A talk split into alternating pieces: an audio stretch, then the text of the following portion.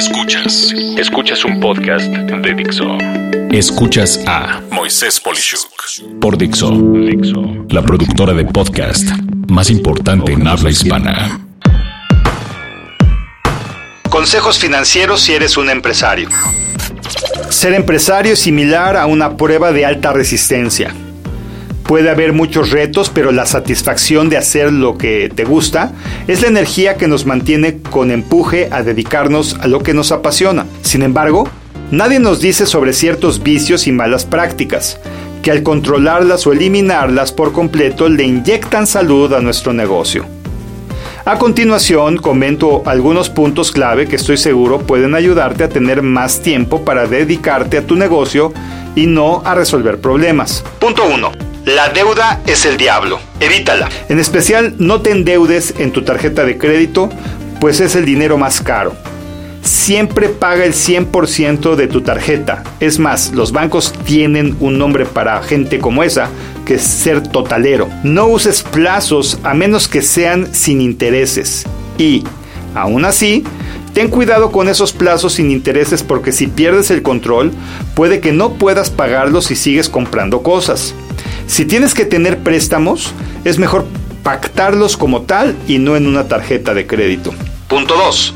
Poca utilidad es mejor que nada. Si no estableces una estructura de precios lógica, puedes estar cometiendo el error clave de ahogar tu negocio por no tener ingresos de corto plazo. Te sugiero tener una estrategia en tres niveles. Primero, lograr cubrir con los gastos fijos. Estos son productos o servicios muy fáciles y rápidos de vender. Idealmente cubrirán con los gastos fijos. Para calcular cuánto deben de valer, suma tus gastos fijos y divídelos entre una cantidad lógica de productos o servicios a ofrecer. Si logras que esos productos o servicios sean repetitivos, a manera de iguala o compra mensual, mucho mejor. Su característica es que tienen un precio muy bajo, son fáciles de vender y rápido de hacer. Luego, el segundo nivel es tener algo de utilidad. Son servicios o productos que tienen un ciclo algo más tardado que los anteriores. Típicamente tardas la tercera parte del tiempo más en poderlos vender que los que acabo de mencionar pero te dan una utilidad que va de 2 a 3 veces de margen o utilidad basada en la inflación.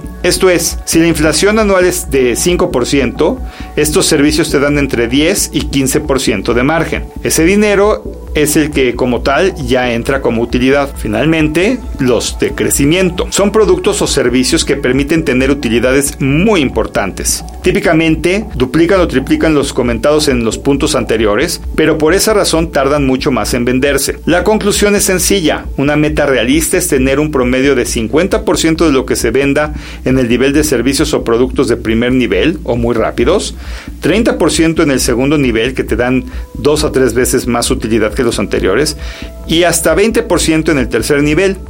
Estos porcentajes pueden variar dependiendo del tipo de negocio del que se trate, pero asignarlos al revés puede agotar a tu empresa. Punto número 3.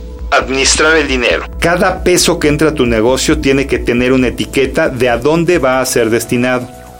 Lo primero que te sugiero puede sonar raro, pero es indispensable. Págate a ti primero. No hacer esto es como aprender a vivir sin comer. Simplemente no se puede. Ser realista con lo que te pagas, pero si el negocio no da para eso, simplemente no es negocio y dedícate a otra cosa.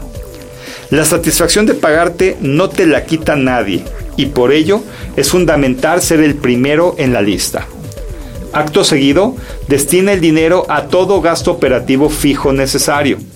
Esto es la luz, agua, comunicaciones, etc. Después sigue la inversión. Ahorra en el negocio como para poder llegar a poder operar sin ingresos por un periodo mínimo de tres meses e idealmente de un año. Y finalmente, pero no menos importante, invierte en tecnología que mejore la interacción con tus clientes y proveedores. Desde lo administrativo hasta lograr que la experiencia de compra y ejecución sean increíbles. Desarrolla procesos que nadie tenga y permitan por eso ser diferente y nunca escatimes en tener gente espectacular. Punto 4. Evalúa el ser todo como un servicio. Ser dueño de todo no es necesariamente lo mejor, en especial al principio de tu negocio. Piensa en todo lo que requieres para operar y considera que emplear sistemas administrativos bajo demanda o como un servicio, en vez de comprarlos, usar transporte como servicio como Uber, Cabify, etcétera, en vez de ser dueño de un automóvil, inclusive el servicio de copiado y engargolado puede ser comprado como servicio en vez de tener todos los equipos a tu disposición y en tu oficina. ¿Cuándo no hacer esto? La respuesta es simple cuando se tiene que gastar más en usar como un servicio esos bienes que en adquirirlos.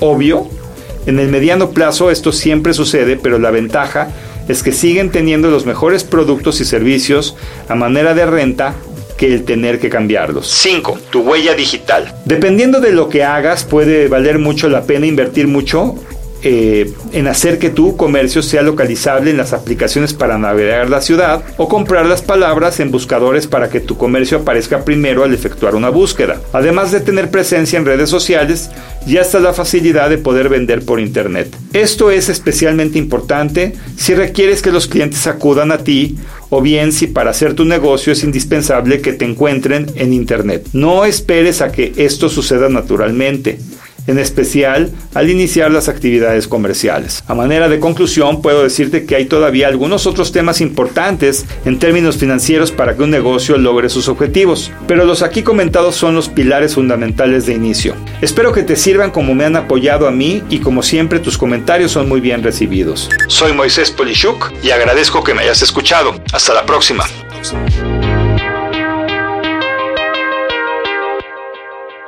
Dixo presentó. A Moisés Polishuk